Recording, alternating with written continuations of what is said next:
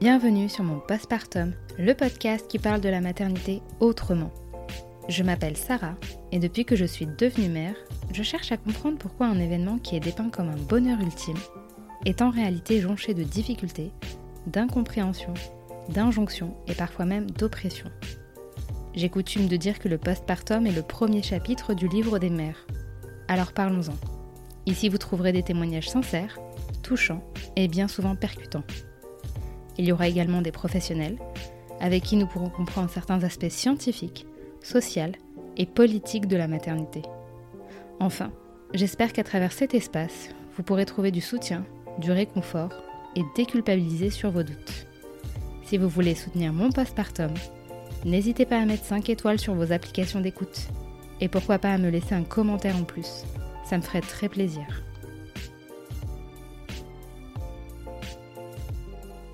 Alicia avait une projection très détaillée de sa future maternité. Elle aurait un accouchement physiologique, un allaitement évident et plusieurs enfants rapprochés. Mais voilà que la vie lui joue des tours et fait en sorte que rien ne se passe comme prévu. D'abord la naissance, qui suite à des complications et une fatigue intense, finit en césarienne d'urgence. Des violences médicales, un allaitement douloureux et un choc tellement intense que trois ans après, D'autres enfants n'ont pas suivi. Avec Alicia, nous avons pu discuter en détail de ce qu'il s'est passé. Du choc post-traumatique qui a amené à des états de dissociation, à la dépression du postpartum qui a suivi pendant une longue période, à son sentiment d'avoir failli dans son rôle de mère, et pour finir, à sa prise de conscience sur le fait de projeter qui détruit et laisse un grand sentiment de culpabilité. Ok, donc bah, du coup je m'appelle Alicia, j'ai 29 ans, euh, je suis en couple avec mon chéri depuis bientôt 10 ans, euh, mariée depuis bientôt 7 ans, enfin je dis bientôt parce que c'est cet été, et on a un petit garçon qui a eu 3 euh, ans fin mars. D'accord. Voilà. Et toi, tu as toujours voulu avoir des enfants? D'aussi loin que je puisse me souvenir, oui. depuis toute petite, j'ai toujours été un peu euh, quand il y avait des bébés, j'étais là, changer la couche, etc., etc. Euh, ma grande passion. Et quelle image tu avais euh, Parce qu'il y a l'image qu'on se fait, tu sais, quand on est enfant, mmh. et même en grandissant, et des fois ça perdure. Toi, tu avais quelle image bah, quand tu pensais au fait d'être maman, d'avoir des enfants Est-ce que c'était ultra positif? Ouais, ultra positif, et surtout que ma sœur a été maman avant moi. Ouais. du coup, j'ai une nièce là qui, va bah, la plus grande, elle a 8 ans. Et ma sœur, je l'ai toujours vue euh, assurée, tu vois, toujours. Et, euh, et pour la deuxième, pareil. Il euh, n'y a jamais eu de comment dire je l'ai jamais vue dans un postpartum tu sais dans le dur tu vois.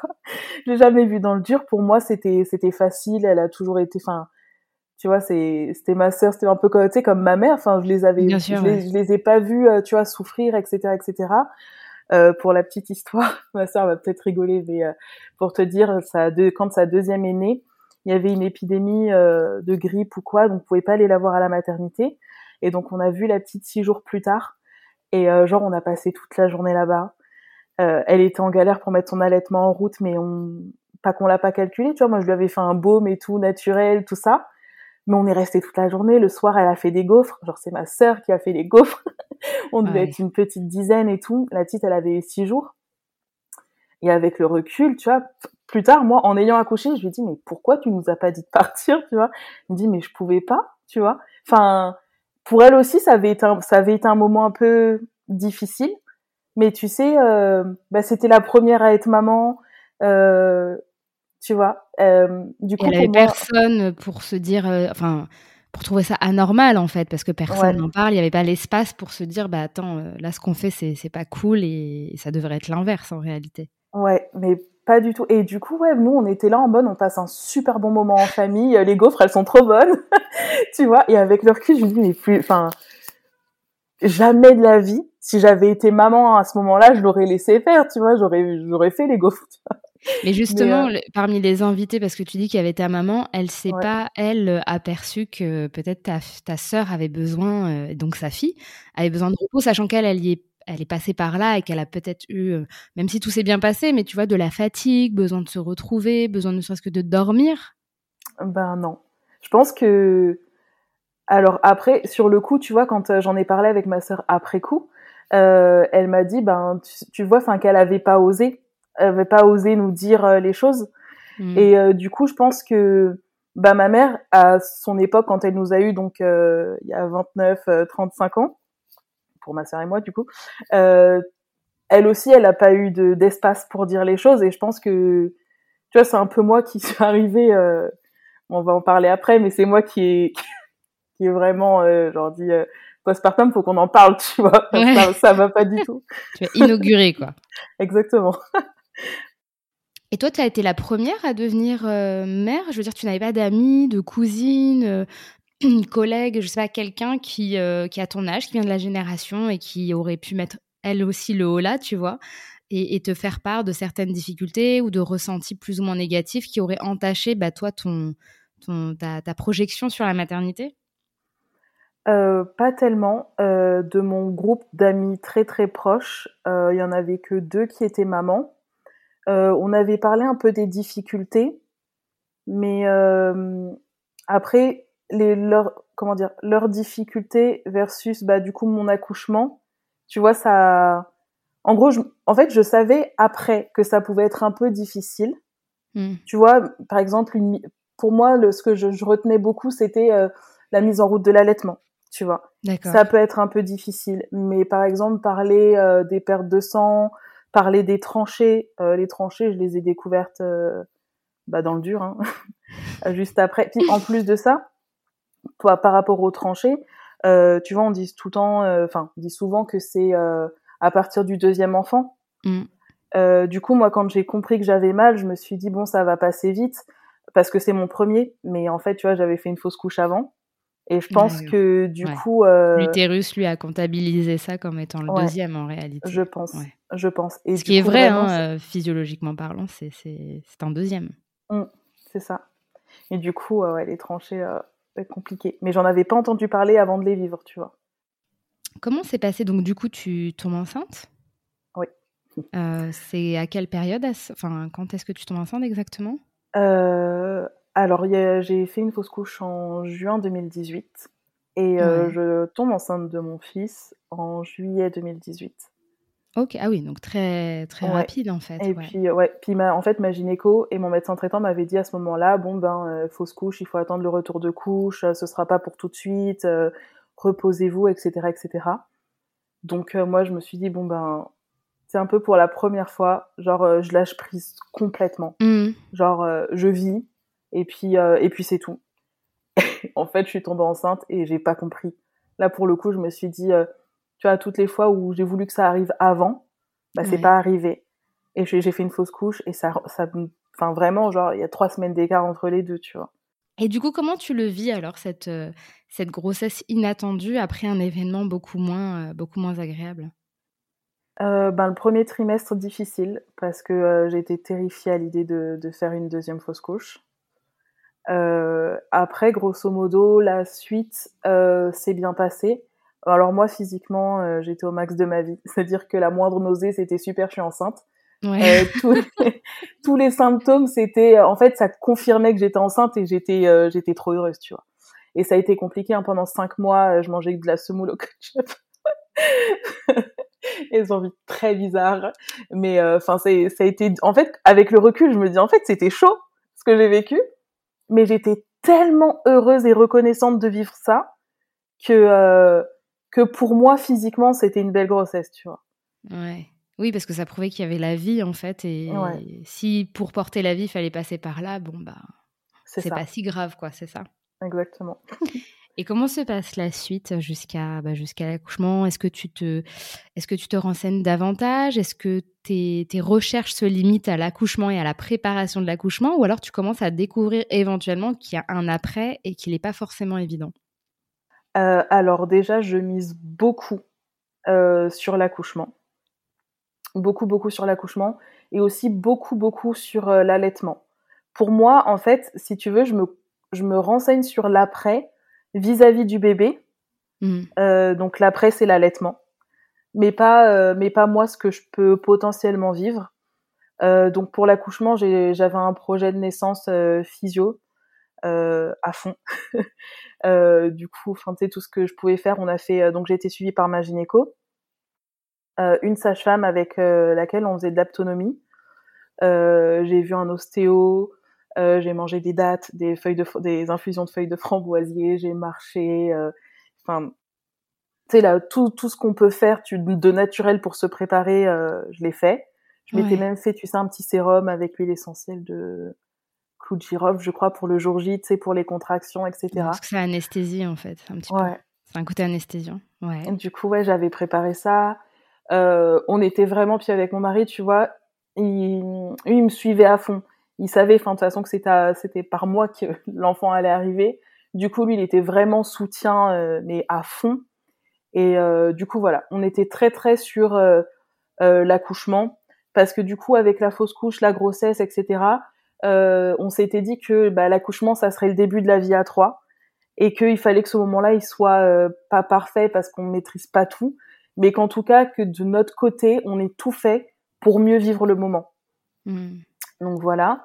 Et après, pour l'allaitement, j'étais au taquet aussi. J'avais acheté le manuel euh, illustré de l'allaitement. Euh, je sais pas si tu connais. Oui, oui. Je l'ai jamais lu, mais je l'ai vu passer plusieurs fois. Ouais, donc il est, vraiment chouette. Mon mari l'a lu aussi. Euh, qu'est-ce qu'on a fait d'autre? Ben voilà, on était vraiment allaitement. J'étais, j'avais, bien regardé par rapport aux freins restrictifs. Je savais, euh, par exemple, enfin, le repérer si euh, mon fils en avait potentiellement un, etc. J'étais vraiment, ouais, sur l'après, j'étais vraiment sur le bébé. Mmh. Et Comme beaucoup de gens hein, en réalité. Hein. Ouais.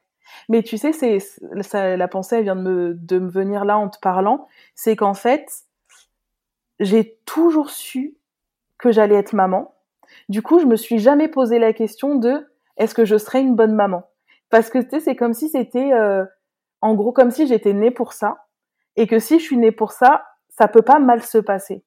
Donc, je je fais tout pour euh, pour lui le bébé qui du coup sera dépendant, fragile, euh, etc.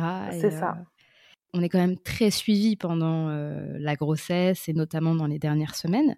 Euh, T'as pas eu la chance de tomber sur euh, une soignante, un soignant qui t'aurait éventuellement parlé de l'après, ne serait-ce que physiologiquement, tu vois, pour les lochis, pour les tranchées, pour un risque d'épisiotomie, tu vois, qui complique quand même les premiers jours et les premières semaines post-accouchement?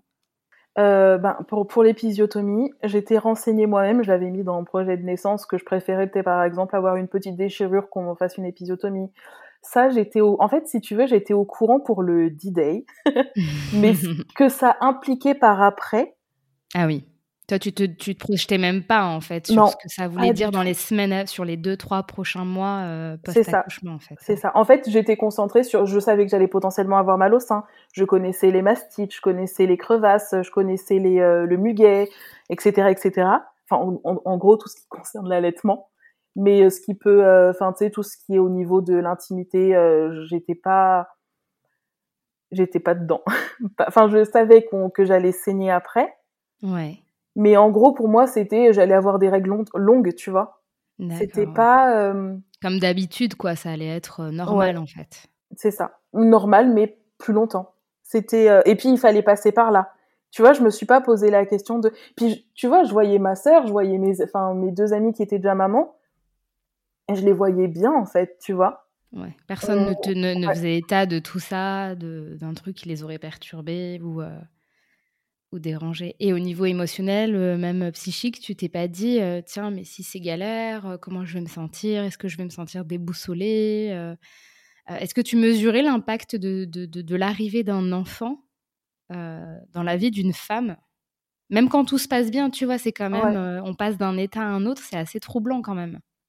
Bah, en fait, euh, je connaissais le terme de baby blues, tu mmh. vois.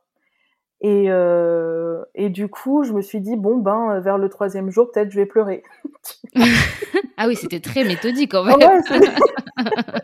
mais ouais, je, enfin, je me suis pas posé plus de questions que ça, tu vois. C'était, euh, bah, peut-être que je serais un peu chamboulée, mais ouais, encore une fois, c'était tellement dans le ça vient avec le bébé que forcément je vais réussir à gérer.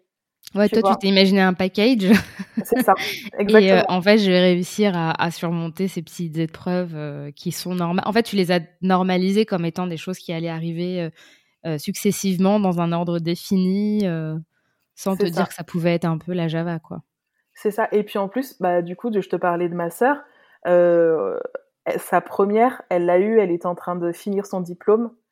Et donc, du coup, elle a cumulé donc, son postpartum et la rédaction d'un mémoire, etc., etc. Donc, en fait, pour moi, ben, c'était un peu difficile Enfin, pour moi, c'était difficile, mais parce qu'il y avait de la côté. C'était pas le fait d'avoir un bébé qui était difficile, tu vois. Mais je pense que ma sœur, elle est trop forte. ouais, tu t'es dit, c'est pas forcément le fait d'avoir un enfant, c'est le fait de gérer un enfant avec euh, une vie euh, prenante, des études, un boulot, euh, ou d'être, je sais pas, maman solo. Enfin, ça pouvait pas être le fait juste d'être mère, quoi. Ouais, c'est ça. Et du coup, le jour J arrive. Ouais. Qu'est-ce qui se passe à ce moment-là? À la catastrophe. D'accord. Est-ce que tu peux nous raconter un petit peu le déroulé bah, de la venue au monde de ton fils? Alors en fait, du coup, euh, donc toujours très, j'étais très concentrée moi, très concentrée. J'ai mon objectif. Je veux pas de péridurale. Je veux accoucher naturellement. du coup, ce qui se passe, c'est que donc c'était un vendredi. J'avais rendez-vous pour le comment dire le neuvième mois, hmm. le bilan du neuvième mois. Et euh, le midi, je suis au resto avec ma meilleure amie et là, je sens que j'ai des contractions, genre qui commencent vraiment à me titiller. Tu vois, c'était pas parce que j'ai eu deux semaines de faux travail entre guillemets avant. Et là, je sentais qu'on avait changé de, c'était une autre envergure. Tu vois, on commençait à rentrer dans le dur petit à petit. Et en fait, vu que j'avais mon rendez-vous à 17h, je me suis dit bon bah tranquille, euh, j'attends 17h, je me prépare, je prends ma douche, machin. Euh, je sens que c'est maintenant, enfin, ça va, ça va arriver, mais vu que tu as le rendez-vous, je vais avoir euh, la confirmation. Donc, je pars à la maternité. Là, là, le trajet, il est compliqué. Je suis dans la salle d'attente, tu sais, je fais les 100 pas. C'est compliqué, vraiment. je me suis dit, ah ouais, donc là, c'est vraiment chaud, quoi, parce que c'est, c'est pas rien, tu vois. Oui, c'est que le début, en plus. Et oui, et c'est que le début. et donc là, je marche, j'arrivais pas à tenir en place, j'arrivais pas à m'asseoir, je fais les 100 pas dans la, dans la salle d'attente. Et euh, du coup, donc il y a ma gynéco qui m'ausculte. Elle me dit bon bah vous êtes euh, à deux bien larges, donc vous montez, tu vois. Donc euh, à la maternité. Donc moi je suis là, je suis trop contente et tout. c'est maintenant. je suis encore dans mon dans mon projet, tu vois. Ouais, ouais. du coup, bah on monte, on, on m'installe le monito, tout va bien, etc. on m'installe en salle de pré-travail. Donc euh, mon mari repart chercher les affaires à la maison parce que lui m'avait dit non mais c'est ça se trouve c'est pas pour maintenant vraiment et tout donc il n'avait pas pris les affaires donc il part il revient et là donc euh, la soirée avance euh, tout va bien. On me propose la, le bain la baignoire dans la salle nature. Donc je suis au max. C'est-à-dire que là il y a rien qui enfin tout se passe comme prévu jusque là tout est aligné pour que tu fasses un accouchement physio comme tu le souhaites quoi. Ouais exactement. Et donc donc là je me mets dans le bain. Et en fait, je m'y endors pendant 2-3 euh, heures. Enfin, vraiment, j'étais trop bien, tu vois. Ouais. Mais ça m'inquiète un peu parce que je me dis, oh, c'est normal que ça s'arrête autant. Enfin, même, tu vois, je... niveau des contractions, ça tirait plus pareil et tout. Je me dis, c'est quand même un peu bizarre. Donc, on repart dans la chambre et là, elle m'ausculte. Elle me dit, vous êtes toujours à deux bien larges. Donc là, je me décompose, tu vois. Genre, il est 3 heures du mat, je suis là depuis 17 heures. Bon, c'est pas énorme non plus, mais je veux dire, enfin, ça n'avançait pas du tout, quoi. Donc elle me dit, ben reposez-vous, on fait un bilan euh, d'ici 2-3 heures. Euh, du coup, euh, du coup voilà. vers 6 heures, quelque chose comme ça, je vais aux toilettes, je vois que je perds du sang. Et là, je panique parce que je me dis pourquoi? Enfin, pour moi, si je perdais quelque chose, c'était les os en fait, tu vois. Hmm. Donc je m'attendais pas à perdre du sang avant que ça commence. du coup, j'appelle la sage-femme, elle m'ausculte et tout, puis tu vois là, elle me secoue le ventre et elle me dit bon bah ça va pas trop, euh, son cœur il répond pas, euh, faut que je le réveille. Donc elle me secoue dans tous les sens. Donc là moi je me dis ok ok. Euh, mais, pourquoi? Parce qu'il il dormait en fait Parce que je sais que ça arrive et, et, ça a eu un impact sur son rythme cardiaque? Ouais, en fait il y a ouais il y a son cœur qui qui suivait pas parce qu'en fait du coup j'avais des contractions depuis la veille 13 heures. Mmh. Là il était 6 heures du mat et ça avançait plus donc elle me réausculte deux bien larges encore euh, et donc du coup, elle me dit bah écoutez, je reviens. Et donc là, elle arrive avec la gynéco de garde et la gynéco qui me dit euh, bah, vous savez, euh, enfin vous, vous, savez que quand vous nous voyez arriver, c'est que c'est pas, c'est pas bon signe quoi. Du coup, je dis oui. Et elle me dit bon bah j'ai bien lu votre projet de naissance, mais là concrètement il va falloir aider un peu, va falloir déclencher parce que ça avance pas. Donc euh, du coup euh, bah, ok, donc là c'est un peu difficile, mais je me dis non mais je tiens en fait. J'ai vu plein de récits d'accouchement de déclenchement sans péri, donc moi tu sais c'est je tiens. Ouais. Et donc là, oui, parce que pour, pour, préciser, quand il y a un déclenchement, euh, et je crois que c'est des shoots d'ocytocine euh, de synthèse, c'est ça? Qui, du coup, n'ont absolument rien euh, enfin de, de, naturel, même si ça aide beaucoup. Et mm. c'est très dur de, de, tenir la cadence parce que ce ne sont pas des contractions habituelles avec ce qu'on connaît, les petites phases de pause. C'est ce qui fait que beaucoup ont du mal à tenir. Ah ouais. Même si c'est vrai, ça existe, je crois avoir déjà entendu moi aussi, qui arrivent à tenir. Et des guerrières parce que laisse tomber. donc du coup, euh, du coup, donc il y a la sage qui était là euh, pendant la nuit parce du coup là à ce moment-là il est à peu près 7 euh, heures. Donc il y a le changement de garde qui arrive. Donc il y a la sage-femme de la nuit qui m'installe en salle d'accouchement, qui m'installe mmh. l'ocytocine, etc., etc. Et donc elle part et, et, elle me dit bon bah voilà, enfin elle me met en confiance mais elle, elle, doit partir. Et là je vois le gynécologue arrivé avec la nouvelle sage-femme. C'était un peu drôle parce que c'est le gynéco qui, euh, genre quelques années auparavant, m'avait dit que je pourrais pas avoir d'enfant. Ah bon là. Eh bien, dis donc, le karma. je me suis dit, enfin, tu sais, au fond de moi, je me suis dit, purée, il fallait que ça tombe aujourd'hui. Et dans une fraction de seconde plus tard, je me suis dit, bah, tu vois, ça te montre bien que tu c'est pas toi qui décide. En fait. Ouais, c'est clair. Et euh, du coup, euh, du coup, il arrive, la sage, avec la sage-femme qui se présente pas. Euh, et donc ils expliquent bon bah voilà, là on, on vous laisse un peu comme ça et puis on revient d'ici une à deux heures voir comment ça se passe, etc. Donc ils partent et là en fait on est tout seul avec mon mari, donc il me masse, tu sais, avec le le, le, petit sérum que j'avais fait, etc. Euh, les contractions sont commencent à être infâmes. et, euh, et du coup là elle dit mais en fait si c'est comme ça je tiendrai jamais, tu vois. Et donc du coup, bon, ils reviennent, donc le gynéco, la sage-femme, et il me dit, euh, ben on va vous, enfin, on vous propose la rupture de la poche parce qu'en en fait, euh, là, là, vu comme vous êtes parti, euh, on en a pour plus de 10-12 heures. Euh, du coup, moi, je me dis 10-12 heures comme ça, je vais mourir. Donc, enfin, rompez la poche et puis voilà. En fait, la sage-femme s'installe, elle me rompt la poche et elle part. elle explique pas, tu sais, elle a, pour ah la poche, enfin c'est chaud, tu sais, c'est un crochet, oui, comme, oui. comme un crochet de tricot là. Ouais, ouais, et oui, il frotte euh, euh, le, le, bout et du coup ça, enfin il perce pas concrètement, c'est il frotte un peu comme s'il frottait un tissu, il me semble. Et, euh, et du coup, elle part et euh, elle nous laisse comme ça et tout. Donc moi, bah, tu sais, je me répands partout dans bah la salle. en plus c'est beaucoup de liquide quand même. Ouais. ouais. Et ben c'est mon mari qui retourne la qui retourne la pièce, et qui cherche des, des trucs pour puis il les met par terre pour éponger.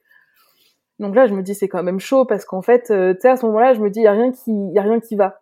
On n'est pas accompagné, on est tout seul. Euh, enfin moi je suis toujours à deux bien larges, il y a rien qui avance etc etc. Donc bref arrivé vers 11 heures je crois. Euh, on me dit bon ben on vous laisse une heure si dans une heure ça va pas mieux, on passe en césarienne parce qu'en fait euh, le cœur du bébé est monté à 210 euh, et donc du coup bon grosse tachycardie, euh, enfin c'était inquiétant quoi. donc euh, donc on nous dit ouais on vous laisse une heure et, et en fait là le, gynéco il me fait un toucher vaginal en plein pendant un pic de contraction. Je te laisse imaginer la douleur. Et franchement mais atroce. Et euh, bah, j'ai hurlé.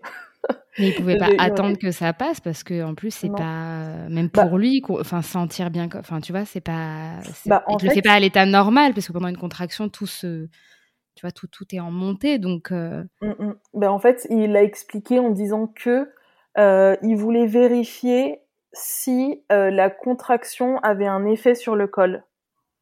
Ah, ouais, d'accord. Oui, mais il pouvait te euh, prévenir, non? Enfin, ouais, bah, Oui, il m'a dit bon, je vais y aller et tout, mais enfin, tu vois, même si on prévient, la douleur, elle est. Ah oui, ça c'est clair. Chaud.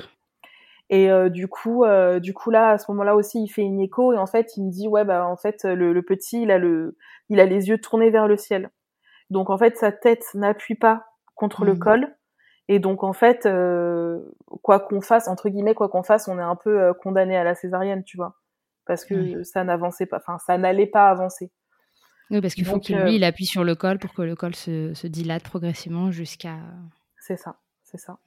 Et donc, du coup, moi, je dis à mon mari, mais demande la péridurale parce qu'en fait, là, je vais mourir. Bah, tu et du coup, il appelle, il appelle et puis on me dit, bah non, on peut pas faire de péridurale maintenant parce que vu qu'on est en suspicion de césarienne, en fait, euh, enfin, tu sais, il y aura, s'il y a césarienne, il y a anesthésie.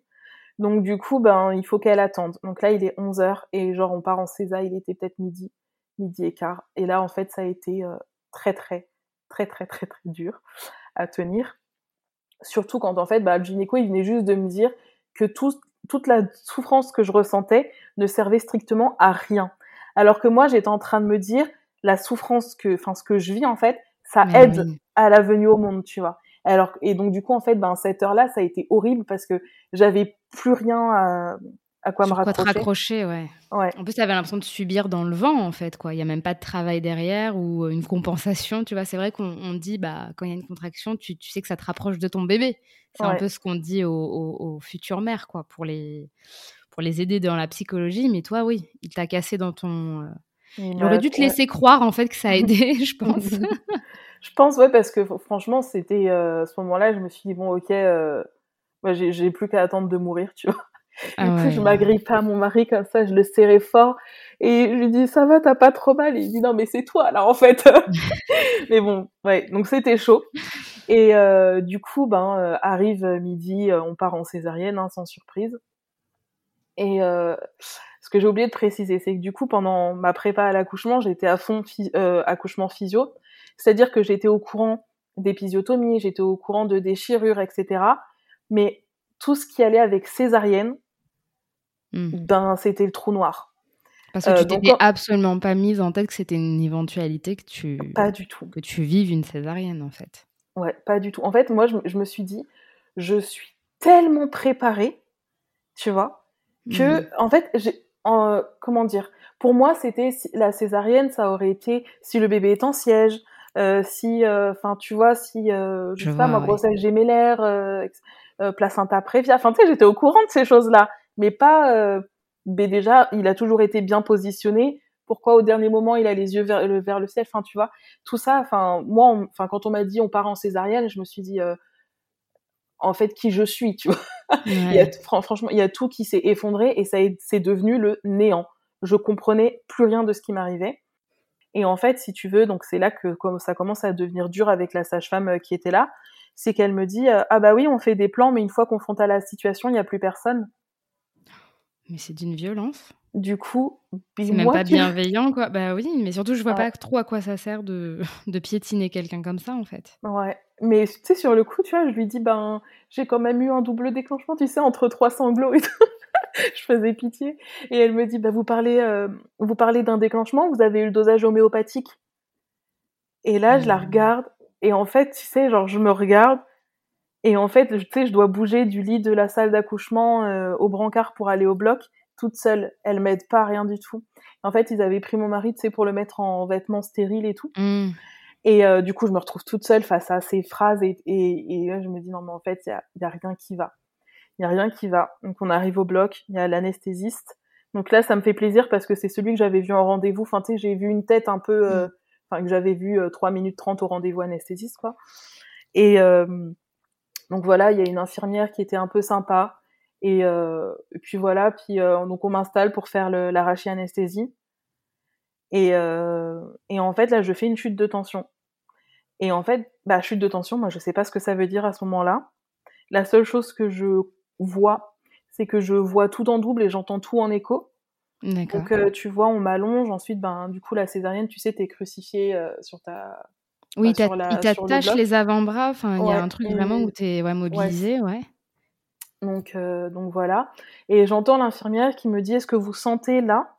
Et je sens en fait qu'elle me touche, mais je sais pas ce qu'elle me fait, tu vois. Mmh. Genre, voilà. Et en fait, à partir de ce moment-là, euh, j'ai la sensation en fait qu'on m'a secoué pendant tout le temps de l'accouchement. Enfin, tu sais, c'est vraiment euh, bah, des vagues en fait sur mon sur mon ventre. Que tu veux dire au moment où il retire euh, ton fils, en fait, bah c'est le fait de partir de gauche à droite, c'est ça? Ouais, mais en fait, à partir du moment où elle m'a dit, est-ce que vous sentez là, jusqu'au moment où je m'endors, après, ben j'ai la sensation d'avoir été secouée. Alors, est-ce que j'ai, euh, tu sais, la notion du temps qui a été un, qui a été perturbée entre deux, sûrement. Mais du coup, euh, du coup, voilà. Et en fait, tu vois, quand, euh, enfin, avec ma chute de tension et tout, je, j'ai vomi et euh, j'ai la phobie de vomir. Et donc là, je pars en crise d'angoisse, mais terrible, parce que, bah, parce que phobie de vomir, parce que je sens que je suis à deux doigts de perdre mon fils, parce que mon mari n'est pas là et tout. Et là, il y a la sage-femme, tu sais, qui est postée contre le mur, les mains dans le dos, qui me dit euh, Vous allez arrêter de pleurer, oui Vous allez devenir mère. C'est la hein même que tout à l'heure? Ouais, la même que tout à l'heure. Mais la sorcière du jour, quoi, ouais. D'accord. Et elle me dit euh, Vous allez devenir mère, hein, vous voulez que ce soit la première image qu'il ait de vous? Et là, en fait, je me suis dit Il faut que tu tiennes pour le voir, mais genre, euh, disparaît quand même un peu, tu vois. Et euh, donc, euh, donc après, je vois le, le, gynéco arriver, mon mari qui est juste, euh, tu sais, je tourne la tête, je le vois, il me sourit, mais tu sais, je comprends même plus où je suis en fait. Mmh. Je comprends même plus où je suis. Et puis il parle de tout et de rien, comme si c'était même pas notre rencontre, tu vois, comme s'il se passait rien de fou. Ah, désolé. Mmh. à ce moment-là, c'était, enfin, tu sais, ils papotaient entre eux, tu vois, comme s'il y avait rien. Mmh. Et puis c'était un acte banal, alors que non, quoi. C'est ça. C'est ça. Et puis, euh, et puis il montre le petit euh, au-dessus du champ bleu. Et, euh, et en fait, on comprend pas parce que, enfin, en fait, moi, je, je sais pas comment dire, mais je sais que c'est mon fils, tu vois. Je sais que c'est lui. Mais il y a tellement rien qui s'est passé comme prévu que je sais plus trop qui je suis, qui quoi, comment, tu vois. Et donc là, il y a le cardiopédiatre qui était là, qui le prend et qui, qui dit, enfin, il dit euh, aux infirmières de me le mettre euh, vite fait sur, euh, sur le visage. Là, il y a mon fils, tu vois, qui me tête la lèvre et il part et je m'endors. D'accord. Voilà. Et je suis surveillée par une infirmière. Euh, je me réveille, tu sais, j'ai des micro-réveils comme si, tu sais, il y a mon, mon, cerveau qui dit c'est passé un truc, mais mon corps il réagit pas, tu vois. Et elle me dit vous sentez vos jambes? Je dis non. Et tu sais, je, je sais pas si c'est trop bizarre de dire non ou si c'est normal. Mais du coup, c'est au bout de deux heures et demie, trois heures que je ressentirai un petit peu mes jambes. Et, euh, et en fait, c'est le, le, cardiopédiatre qui me réveille avec euh, la péricultrice pour me demander s'ils peuvent prélever du colostrum. Euh, parce qu'en fait, le petit euh, doit être transféré au CHU. Du coup, là, compliqué. Compliqué, compliqué, parce que je comprends pas. Et il t'explique pas pourquoi? pas. Parce qu'en fait, ils n'ont pas le matériel pour s'occuper ah, s'occuper de son cœur. Ouais, ils n'ont pas tout. Euh, du coup, euh, du coup, voilà, il doit être transféré. Donc euh, là, en fait, il me monte en, en néonat, donc il est le, le petit là avec mon mari. Et en fait, hyper bizarre parce que pareil, enfin, tu sais, je continuais à tout voir un peu en double. Euh, tu sais, j'avais les bras tout coton, j'étais pas bien. Et du coup, on me demande si je veux le porter. Bien évidemment que j'en ai envie, mais je sais pas comment faire. J'ai mmh. pas de force, donc je demande à mon mari de me tenir les bras pendant que je le tiens. Et là, en fait, tu sais, t'as la grosse couveuse euh, qui arrive, euh, enfin, tu sais, du, du SAMU qui arrive et tout. Et, euh, et, en fait, ils le prennent. Et en fait, à ce moment-là, je sais plus rien. Je sais plus qui je suis, je sais plus pourquoi je suis là. J'ai juste mal. J'ai envie de me laver. Euh... Et puis je me dis, mais à quel moment, euh, à quel moment il y a tout qui s'effondre comme ça, tu vois? Ah, désolée. Et ton conjoint, à ce moment-là, sachant que lui, bah, il, il, voit les, enfin, il voit ce qui se passe, tu vois. Mmh. Il arrive à comprendre. Est-ce qu'il parle avec un soignant Est-ce qu'il arrive à, à, ouais. à, te transmettre des infos concrètes? Parce que c'est vrai que des fois, on, on reproche aux soignants d'être dans le rush et de pas forcément tout expliquer. Et on peut pas toujours leur en vouloir parce qu'ils font aussi ce qu'ils peuvent. Mais toi, tu as besoin de comprendre. Est-ce que ton mari arrive à faire, euh, tu sais, l'entre-deux, quoi? Mmh. Alors lui, bah, il a, il a bien compris. Euh, enfin, il sait ce qu'on lui dit mais par exemple, euh, tu vois, personne ne nous donne de numéro euh, à joindre au CHU pour savoir comment va le petit. Et en fait, nous, c'est notre, notre premier enfant. Il arrive, tu sais, dans un, dans un, comment dire, dans une situation, tu sais, qu'on n'avait pas du tout euh, imaginé. Donc, on sait pas, par exemple, un, truc bête, mais on sait pas si on les dérange quand on appelle, tu vois, alors que c'est notre bébé. Euh, enfin, tout ça, quoi. Donc, par contre, ce qu'il a beaucoup fait, il a énormément pris de photos du petit. Il a pris en vidéo pour que je puisse le voir après. Euh, et puis, euh, et puis voilà, il m'a expliqué que le cardiopédiatre, il était doux avec lui, qu'il a resté. Euh, mon mari est resté tout le temps avec lui jusqu'à ce qu'il parte avec le, le, le SAMU. Voilà. Et, en fait, après, du coup, ben, c'est le soir que le postpartum euh, commence pour moi. en fait, le soir, quand j'arrive en, chambre, je suis obsédée à l'idée de, de me laver il faut absolument, tu vois, que je prenne une douche, euh, tout ça. Et là, il y a le mmh. sage-femme qui vient et qui me dit, bon, ben, euh, il faut que vous ayez uriné avant 21h, sinon on vous repose une sonde urinaire. Et moi, je panique, tu vois, en mode, mais euh, pourquoi me reposer une sonde Enfin, c'est pas, enfin, c'est pas possible, tu vois, je... non. Et donc du coup, euh, tu sais, c'est un peu la panique à bord. Il faut absolument que je fasse pipi, tu sais, puis je reste debout parce qu'en Et puis un ultimatum, quoi. C'est il te donne un horaire alors que tu as vécu des choses quand même difficiles tout bah, depuis euh, quasiment 48 heures, enfin 24-48 heures. Ouais. Ce qui est, enfin, tu vois, c'est beaucoup de chamboulements et arriver comme ça avec un truc hyper cadré, euh, c'est peut-être pas le plus judicieux. Après, bon, ils ont encore leur protocole médical, c'est. Mmh, mmh, mmh. C'est ça. Mais du coup, tu vois, bah par exemple, je savais pas qu'après une césarienne, euh, en tout cas moi c'est comme ça que je l'ai vécu, j'avais aucune sensation euh, de vouloir faire pipi.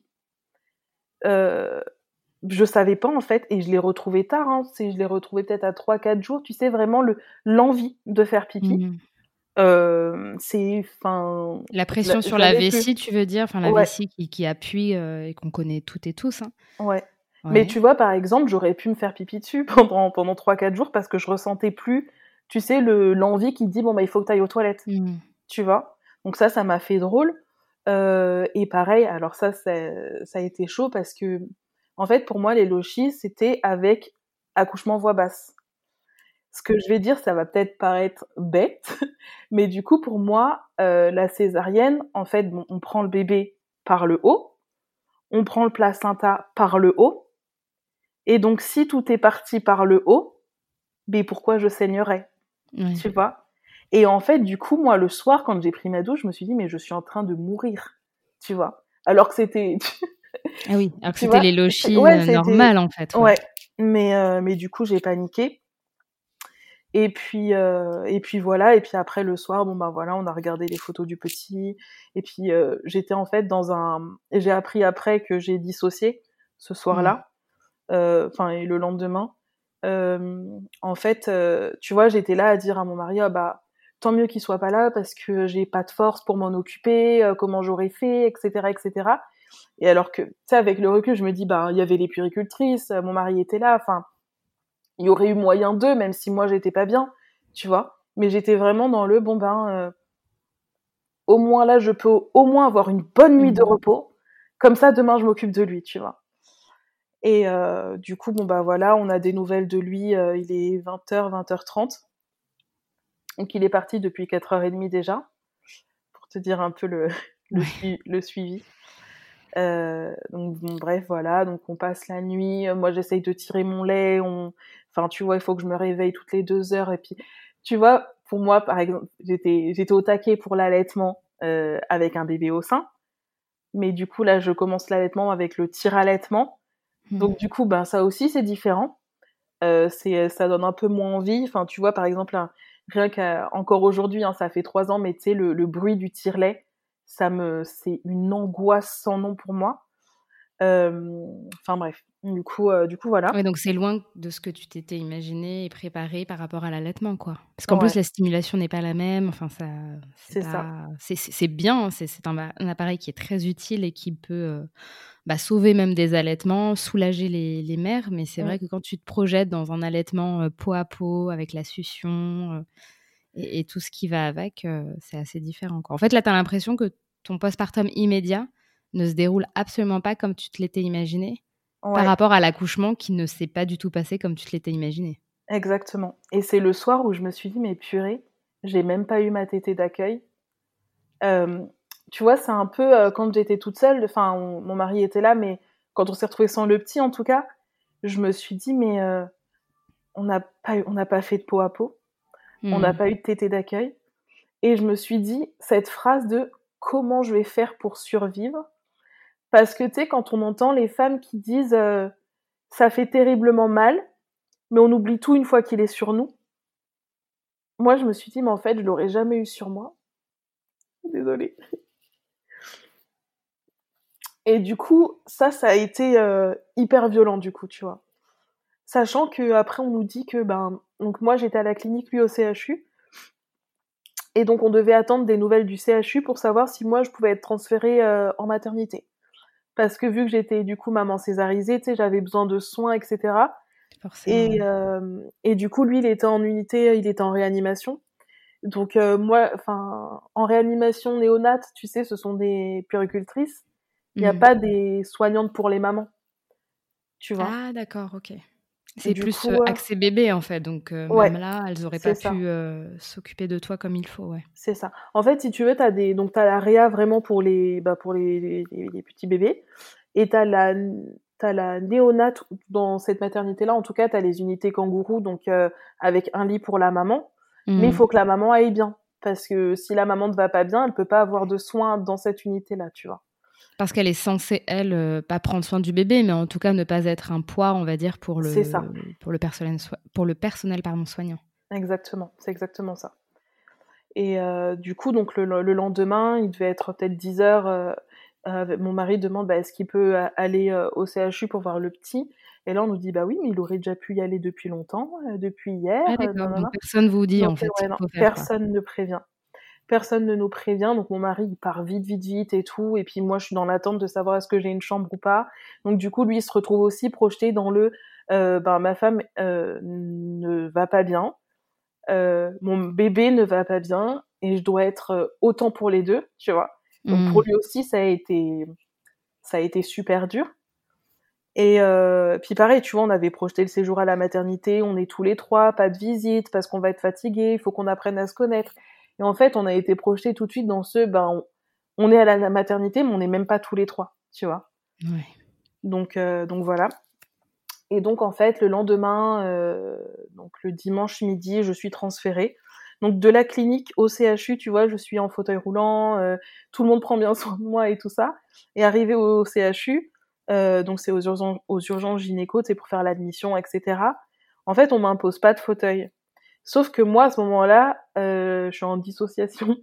Et donc, du coup, je n'ai pas du tout la notion de l'opération que je que j'ai subie, en fait. Euh, du coup, quand, euh, si tu veux, le lendemain, donc à un peu moins de 24 heures après la césarienne, j'ai marché à peu près 800 mètres dans, dans la maternité.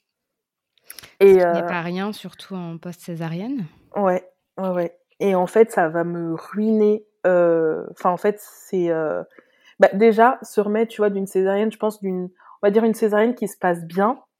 C'est pas un postpartum évident, tu vois. Mais en fait, là, je me suis ajouté des complications parce qu'en fait, j'avais l'abdomen en, en bouillie en fait à l'intérieur. Parce que, oui, et puis tout, tout, est perturbé, quoi. Il faut, euh, je veux dire, l'enfant est sorti, les organes font un peu leur vie, pardon, tous les. Déjà, en temps normal, c'est pas évident, mais en plus, te faire marcher alors que tu es en train de cicatriser et que ça peut se réouvrir et être sujette à des infections. Enfin, je connais pas toutes les complications de la césarienne, mais c'est réellement une opération. C'est, c'est pas du tout anodin, en fait. Mmh, mmh, mmh. C'est assez choquant qu'on te laisse euh, déambuler comme ça dans les, dans les couloirs. C'est ça. Et en fait, on m'a dit, bah, est-ce que vous voudriez un, un fauteuil? On m'a posé la question. Mais moi, tu vois, enfin, pour moi, le fauteuil, il doit être imposé dans ce genre de cas, tu vois. Parce que moi, on me dit, est-ce que vous voulez un fauteuil? Bah, j'ai dit, bah non, mais euh, tranquille, tu vois. Je, bah, je peux marcher en fait.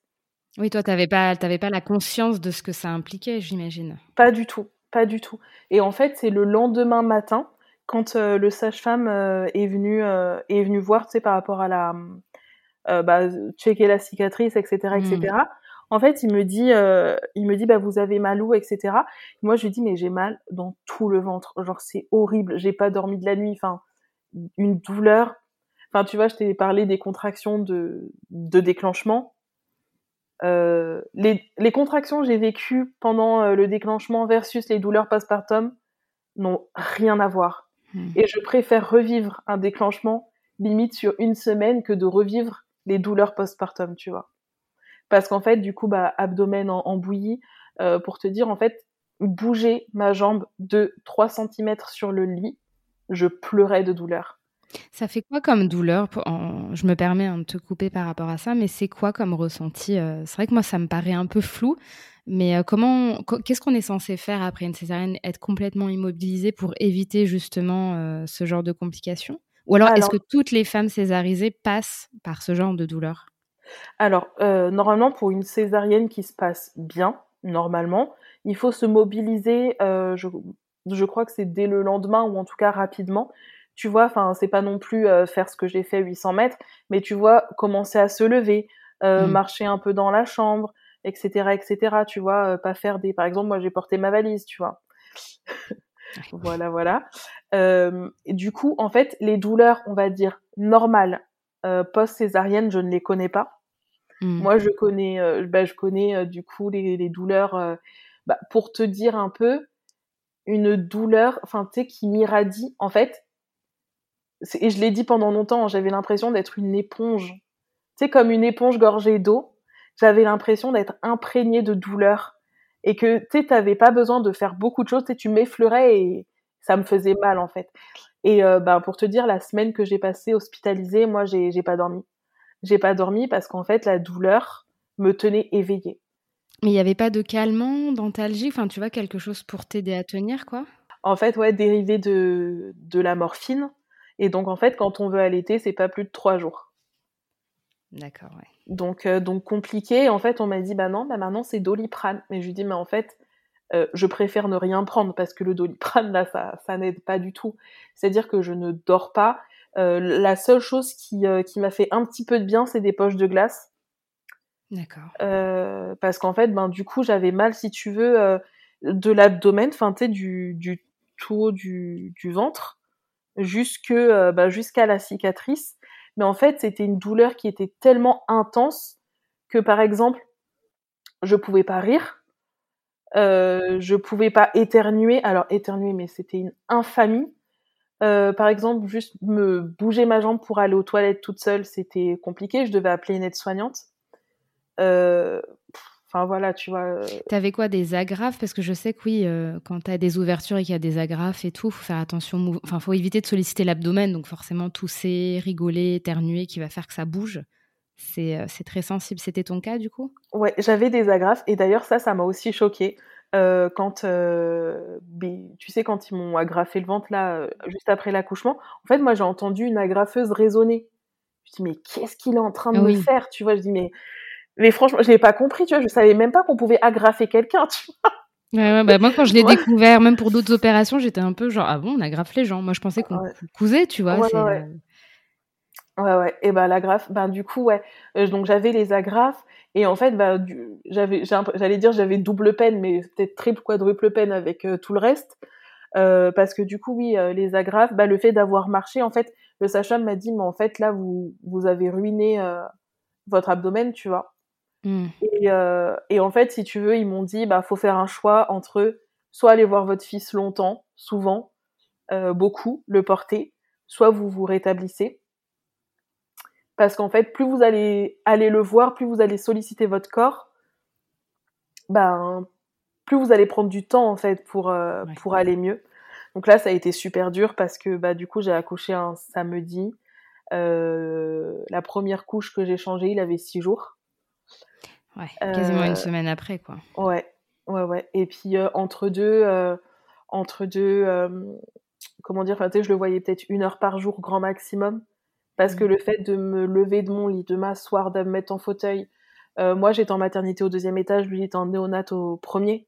Donc il fallait prendre l'ascenseur, mais en fauteuil qui, enfin tu sais, il suffit qu'il y ait un petit, pas un défaut sur le sol, mais tu sais, les, ne serait-ce que les, comment dire, les jointures de. Des petites variations de. Ouais, ouais, c'est ça, ouais. Mais c'est rien, rien que ça, tu vois, c'était atroce. Du coup, euh, du coup, voilà. Donc, euh, moi, j'ai, je suis sortie le jeudi. Mmh. Et pareil, donc, euh, on m'avait pas dit que bah, pour les mamans césarisées, on pouvait faire les soins aux urgences gynéco du CHU. On m'avait dit qu'il fallait contacter une infirmière à domicile, tu vois, pour faire les injections, mmh. les injections de l'Ovenox et et même pour les agrafes. Donc en fait, moi, je suis rentrée chez moi en voiture, du coup, voilà, euh, pour euh, juste pour l'infirmière en fait, alors que j'aurais pu être en unité kangourou avec le petit à ce moment-là et euh, aller juste euh, aux urgences gynéco pour faire les soins. Et, euh, et, donc là, ça a été compliqué parce que l'infirmière qui est venue, en fait, tu sais, pour les agrafes, il y en a une partie que t'enlèves, je crois, à J7, une sur deux, et le reste à J9. Et en fait, elle me dit, mais c'est qui ce gynéco qui vous a, qui vous a mis les agrafes? Alors déjà, tu vois, cette phrase-là, ça me met pas hyper en confiance. Elle me dit, mais c'est un travail de sagouin. Et, moi, je dis, on est en train de parler de mon ventre là, en fait. Tu vois, déjà, c'est pas hyper facile. Et en fait, si tu veux, il y avait des agrafes qui se chevauchaient. Donc mais pour pourquoi, je veux dire, il t'a agrafé. Euh... Enfin, bah, mis combien d'agrafes? Excuse-moi pour, enfin, pour mon rire, mais euh, là, j'essaie de visualiser, mais j'y arrive pas, tu vois. Bah, je, je saurais, j'ai pas compté. Moi, ma, ma, enfin, ma cicatrice, je l'ai vue, elle avait trois semaines, donc je pourrais pas te dire. Mmh. Mais, euh, mais du coup, euh, du coup, ouais, quand elle a dû les enlever une sur deux, bah, elle m'a dit, je suis désolée, je fais du mieux que je peux, mais du coup, euh, enfin, c'était compliqué, tu vois.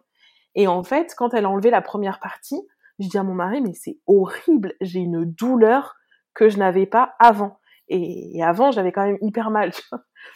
Et, euh, et du coup, euh, je lui dis, mais est-ce que tu peux regarder? Parce que là, c'est pas, c'est trop bizarre. Il me dit, mais t'es un peu rouge, je sais pas trop. Puis, il est pas du tout dans, dans le milieu médical.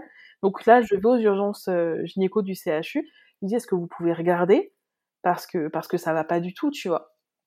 Et là, je tombe sur l'infirmière, la première en fait, qui, qui, qui a pris soin de moi. Et donc là, mais je pleure ma vie tellement elle était douce, tellement elle était gentille, tu vois. Ça donne du baume au cœur de se dire enfin quelqu'un qui va, qui va comprendre et prendre soin de moi, quoi.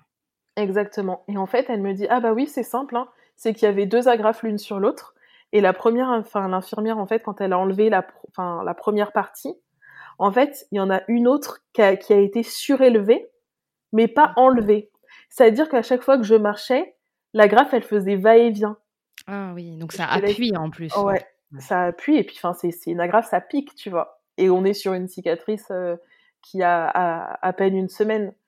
Donc euh, donc voilà, niveau douleur, on était on était bien rodés. Euh, et voilà, grosso modo. Euh... tu me racontes, j'ai l'impression que c'est le parcours du combattant. Enfin, c'est même pas, c'est Colanta quoi, tu vois. c'est ma ref. et là, on est à combien de jours après l'accouchement?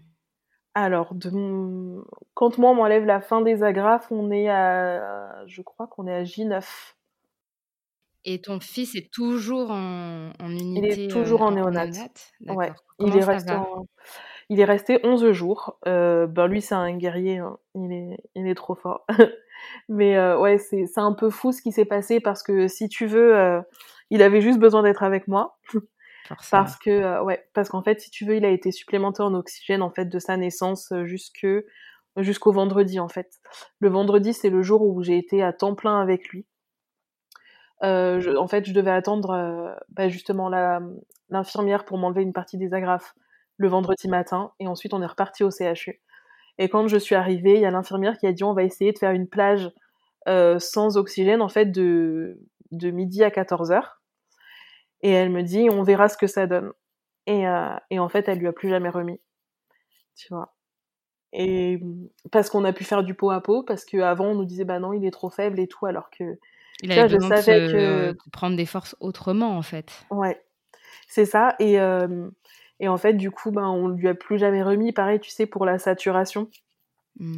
Elle avait dit, euh, vu son cœur, euh, c'est un petit qui fera qui sera jamais à 100%. Euh, au mieux, tu vois, il sera à 96, 97 et tout. Et en fait, quand il était sur nous, que ce soit son père ou moi, il était à 100. Tu vois. Donc à chaque fois, on prenait des petites photos, tu sais, pour leur montrer. Ah mais c'est un guerrier notre fils, tu vois. Donc voilà. Et, euh, et toi, parce que tu dis un truc intéressant, tu expliques en, bah, pendant la césarienne, pendant l'accouchement et, et, après, tu as fait une sorte de dissociation.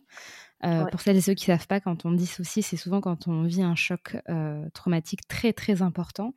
Euh, qui peut nous tuer d'ailleurs pour plein d'événements hein, d'ailleurs il n'y a pas de, de, spécificité et le cerveau bah, se détache en fait littéralement pour, pour notre survie est-ce que tu arrives là avec le recul à expliquer pourquoi tu as eu besoin de dissocier à ce moment-là? Pourquoi ton corps a réagi de cette façon-là? Alors je t'avoue que j'ai pas creusé parce qu'en mmh. fait, c'est mon médecin traitant qui m'a dit euh, elle, en fait, quand je lui ai expliqué que j'avais pas compris que j'avais fait une césarienne, parce que du coup, oui, quand tu sais, j'ai eu les douleurs à l'abdomen et tout, il y a le sage-femme qui m'a dit, mais pourquoi vous avez, vous avez marché autant Vous avez été opéré hier?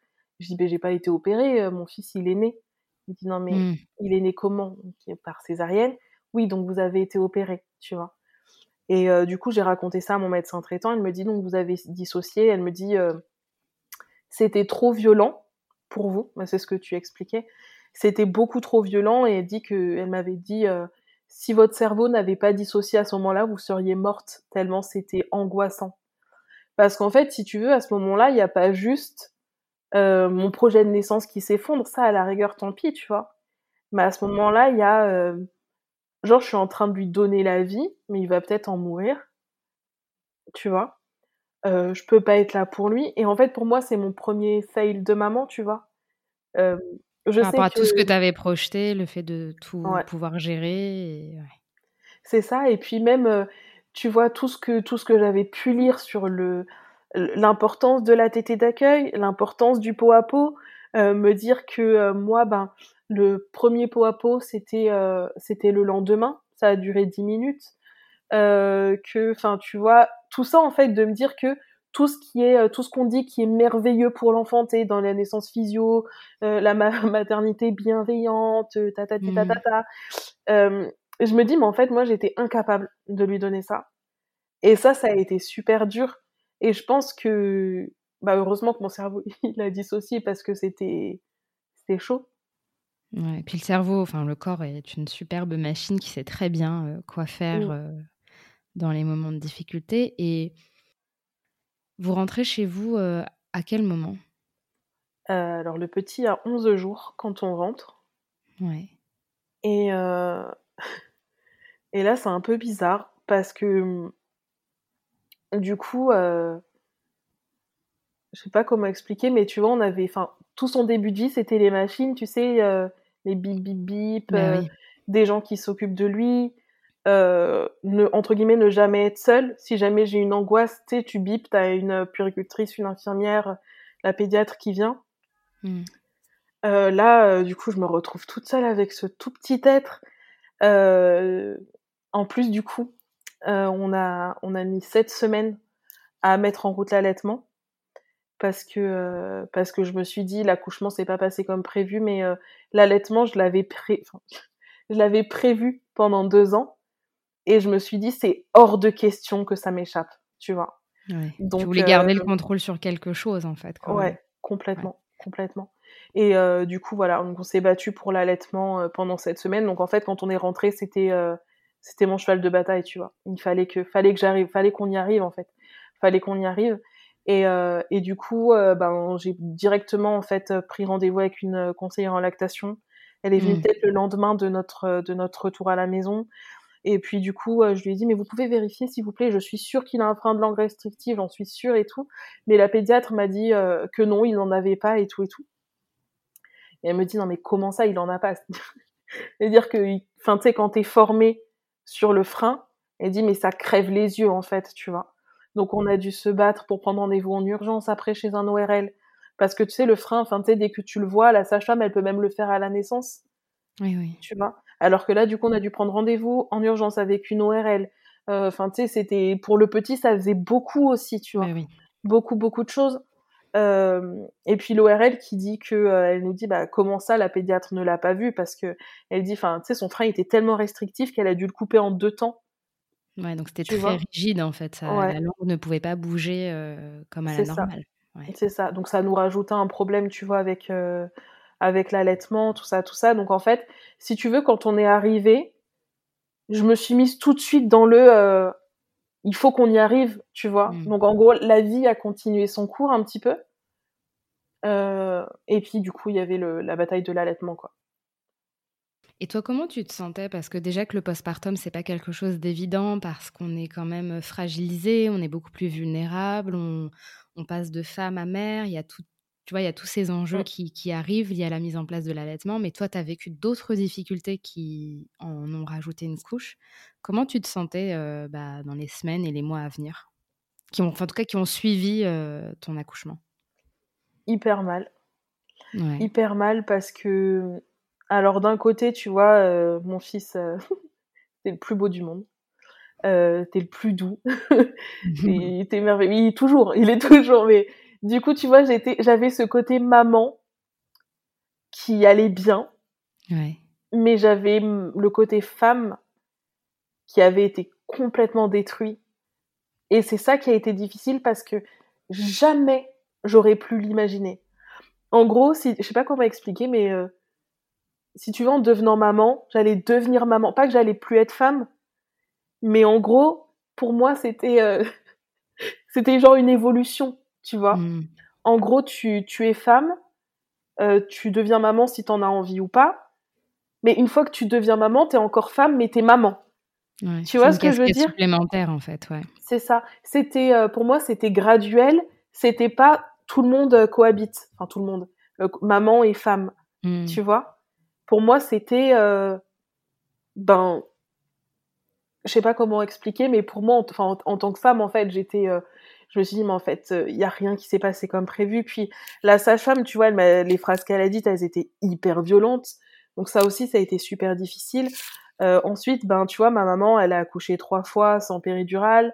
ma sœur, elle a accouché, enfin, trois fois voix basse sans péri. pour moi, j'étais la première César de la famille. Du mmh. coup, ça a été super violent. Je me dis, mais je suis une, voilà.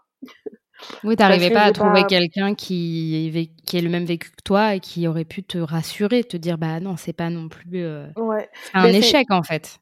Ben, c'est après ma mère qui m'a dit que j'ai deux cousines, tu vois, qui ont, qui ont, accouché, par, qui ont accouché par césarienne. Mais tu vois, je le savais pas. Et je me dis, c'est fou parce que j'ai l'impression. Enfin, tu sais, enfin, je sais pas comment expliquer, j'ai l'impression, enfin, tu vois, les, les réalités de mère, ce qui fait mal, bah, tu sais, faut pas trop en parler. Faut mmh. pas trop en parler parce que euh, bah parce que je, je sais je, sais pas enfin tu sais c'est tabou tu sais pour j'imagine pour plein de raisons. Mais en fait moi j'ai eu besoin euh, j'ai eu besoin d'en parler tu vois. Et euh, jamais jamais de ma vie tu vois j'aurais voulu que ma sœur vive ou ma mère vive ce que j'ai vécu. Mais j'aurais aimé qu'elle puisse me dire je comprends tu vois. Pourquoi? Parce qu'elles arrivaient pas à se elles n'arrivent pas à se projeter dans, dans, dans ces, ces, difficultés qui n'étaient pas les leurs? Bah, En fait, elles ont, elles ont été là, mais euh, justement, tu sais, euh, quand j'ai vu les, tes questions, j'ai appelé ma mère vite fait avant, et elle m'a dit qu'en fait, moi, tu sais, je suis le genre de personne, si je souffre, je, je me coupe un peu de tout le monde. Et plus je souffre, plus je souffre, pardon, plus je me coupe. Et euh, ma mère, elle me dit, je savais que ça allait pas, mais euh, tu me laissais pas trop l'accès, tu vois. Et, euh, et j'ai demandé aussi à mon mari, il me dit, mais euh, si t'en parlais, si tu disais que ça n'allait pas, les gens le savaient, mais si t'en parlais pas, personne n'aurait pu comprendre ce que t'étais en train de vivre, tu vois. Et, euh, et pourquoi? Parce que tu, tu, te comportais de façon très normale, il y avait un masque au quotidien, c'est ça? C'est ça. Et puis en fait, le truc, c'est que le moi mère allait très bien. Ah oui. Tu vois ce que je veux dire? C'était dans un autre type de dissociation en fait. Euh, il y avait Alicia la femme où il y avait une sorte d'incompréhension, de difficulté, et Alicia la mère où ça roulait quand même quoi. Ouais. Juste, tu vois, je me suis dit euh, quand mon mari est parti euh, une fois, enfin pour, enfin il est parti pour, enfin il travaillait quoi, il, il part. Et là, je me retrouve à devoir changer toutes les couches parce que quand il était là, tu sais, il s'en occupait parce que, bah, avec la cicatrice, c'était pas hyper mmh. évident de tout faire et tout. Et, euh, et, là, je me retrouve à changer une, deux, trois couches dans la journée. Je me dis, mais oh, je déteste ça en fait. tu vois? Je crois que personne n'aime vraiment changer des couches. Hein. On le fait un peu par nécessité, mais. mais, tu vois, mais parce que moi, pour mes nièces, par exemple, enfin, tu vois, la première, genre, c'était ma nièce, c'est, c'est ma nièce, tu vois. Mais j'ai changé ses couches, mais avec bonheur, tu vois. Genre, c'était, tu sais, c'était un, un petit accès à, à la maternité, mmh. même bon, c'est pas ma fille, tu vois, mais je sais pas comment expliquer. C'était... mais justement, peut-être parce que les enjeux n'étaient pas les mêmes. Pour ta nièce, tu le faisais ponctuellement et puis ça te donnait un semblant de, euh, de, d'avant-goût de ce que c'est être, euh, être parent, tu vois. Alors que là, tu avais tous les à côté. C'est T'es maman à 100%, surtout en postpartum, tout te tombe dessus. Donc euh, les couches, c'est, c'est la galère en plus à rajouter. Bon, même si c'est pas non plus hyper grave, mais bon. Ouais. je comprends que, que bah, c'était pas la même chose pour toi à ce moment-là. Ouais, puis je me dis, en fait, j'ai mal, il faut que je me lève. Et en fait, tu sais, on avait fait une espèce de. En fait, on vivait dans la chambre. Enfin, dans notre chambre, en fait, on avait accès à notre salle de bain. Ça faisait un peu suite parentale, tu vois, dans, dans mmh. notre ancien appart. Et du coup, en fait, mon mari l'avait tout installé de sorte à ce que j'ai moins à faire, euh, tu sais, que je puisse à peu près tout faire euh, depuis le mmh. lit. Et en fait, à un moment donné, tu vois, genre, j'avais plus de couches dans la chambre, j'ai dû traverser l'appart. Et je me suis dit, mais quelle galère, dans quoi je me suis mise? Et tu vois, c'est à ce moment-là que je me suis dit, ah ouais, mais c'est pour toute la vie, tu vois. Enfin, tu sais, tout ce truc de, euh, de responsabilité d'enfant, ah, bah oui. tu vois. De me dire que, parce que, par exemple, tu vois, euh, son tout premier bain, c'est euh, c'est une puricultrice qui lui a donné. Le deuxième, c'est mon mari. Moi, je lui ai donné une fois qu'on était à la maison, tu vois. Euh, du coup, tu sais, ça a été. Il y a plein de trucs comme ça où, je, en fait, j'ai pas été dans le jus tout de suite. Et du coup, le fait de voir un peu les autres faire et tout ça, ben quelque part, vu que moi j'allais pas très bien, bah ça m'aidait, tu vois. Et là, de me dire, ok, je suis dans le dur et je suis toute seule, là, ça a été chaud. Là, c'est ouais. Et tu dirais que cet état un peu de dissociation, parce que j'imagine que tu n'avais pas l'air de réaliser ce qui se passait, mmh. vu que personne autour de toi n'en parlait. Et puis en 2018, on parlait pas autant des difficultés que maintenant, là, en, 2022. Là, avec le recul, tu as l'impression que ça a duré combien de temps entre le moment où tu es rentré dans le bain avec toutes ces difficultés et le moment où tu as commencé à conscientiser ce qui se passait? En fait, je pense que entre donc l'accouchement et quand on est rentré de, de la néonate, j'ai eu du mal à, j'ai eu du mal à, à me mettre dedans. Après, je pense qu'il s'est passé peut-être, euh, tu sais, une petite semaine, tu sais, de me dire que c'est mon fils, que tout ça, il fallait que je me réveille. En plus, par exemple, pour mettre l'allaitement en place, tu vois, il y a des nuits où l'enfant dormait. Et en mmh. fait, moi, je devais quand même me réveiller toutes les deux heures pour tirer mon lait. Mmh. Parce qu'en fait, euh, ben, les, les mots de l'IBCLC à ce moment-là, c'était, euh, donc là, on n'est pas sur une euh, sur une stimulation de la lactation, genre on, est en train de de lancer, tu vois, une surproduction tellement j'avais rien. Et euh, stimuler tout le temps en fait. Ouais, c'est ça. Donc en fait, c'était toutes les deux heures, j'étais sur mon tirelet, toutes les deux heures, euh, même si le petit dormait, tu sais, il y avait mon mari, ils se dormaient tous les deux. Moi, j'étais là à tenir le tirelet, tu sais, vraiment pas bien. Puis avec le super euh, bruit qui va avec, là, c'est ça. a toutes plus ou moins entendu. c'est ça. Et ça, ça a duré un moment. Ça a duré un moment euh, avant, tu sais, que je me dise, ok, c'est bon, je suis, je suis dedans. Après, j'ai été pas bien pendant longtemps. Ça a duré longtemps parce que après, du coup, c'est parti en dépression postpartum. Euh, donc ça a duré un bon moment. Mais euh, je dirais que le moment entre, entre, sa naissance, en tout cas, et le moment où je me suis dit, ok, c'est maintenant, je suis responsable, euh, tout, enfin, c'est, c'est, c'est, c'est à moi de tout faire. Bon, avec mon mari, bien entendu, mais enfin, tu vois, quand il mmh. travaille, tout ça, tout ça. Ça, je dirais que une petite semaine après notre retour, tu vois, je me suis dit, enfin, j'étais dedans, tu vois. Une semaine, euh, ouais. Je dirais une bonne semaine après. Et, et, là, maintenant, tu trouves qu'avec le recul, tu as réussi à équilibrer, à concilier toutes tes différentes casquettes, tout est plus ou moins aligné ou c'est toujours un petit peu difficile? Euh, Aujourd'hui, ça va mieux. Aujourd'hui, ça va mieux, mais en fait, si tu veux, euh, il y a eu ben, la dépression postpartum. Et ça, en fait, ça a, ça a rajouté quelque chose de difficile parce que, en fait, j'ai eu énormément besoin de travailler. Euh, et ben, du coup, c'était un peu pour réparer le moi femme, du coup, tu vois. Et, et du coup, ce qui a été compliqué, c'est que, euh, tu vois, quand il y a eu le confinement, ouais. euh, bah, en fait, moi, je, je blogue depuis longtemps, mais j'ai créé mon entreprise en novembre 2019, donc le petit, il avait un peu plus, un peu plus de six mois. Et donc, il y a eu le confinement derrière. Et en fait, l'entreprise pour laquelle je travaillais a fermé. Et du coup, là, je me suis dit, j'ai plus aucune soupape, tu vois. Mmh. Et, euh, et en fait, euh, et là tombé du ciel et, et tombé euh, est tombé un contrat et en fait si tu veux je ne dormais pas parce que l'enfant ne dormait pas donc la journée et en fait quand je le couchais le soir je le mettais à dormir avec son père et en fait je bossais peut-être jusqu'à une deux heures du matin et donc je les rejoignais entre 2 heures et 6 heures et demie son réveil définitif il y avait peut-être trois quatre réveils et après mmh. je commençais la journée et en fait si tu veux euh, entre euh, la semaine enfin ma semaine d'hospitalisation et ce moment-là, je ne sais pas quand est-ce que j'ai vraiment dormi, tu vois. Et en fait, je me suis euh, épuisée. En fait, j'avais tellement besoin d'exister autrement qu'en maman qu'en fait, je me suis noyée dans le travail.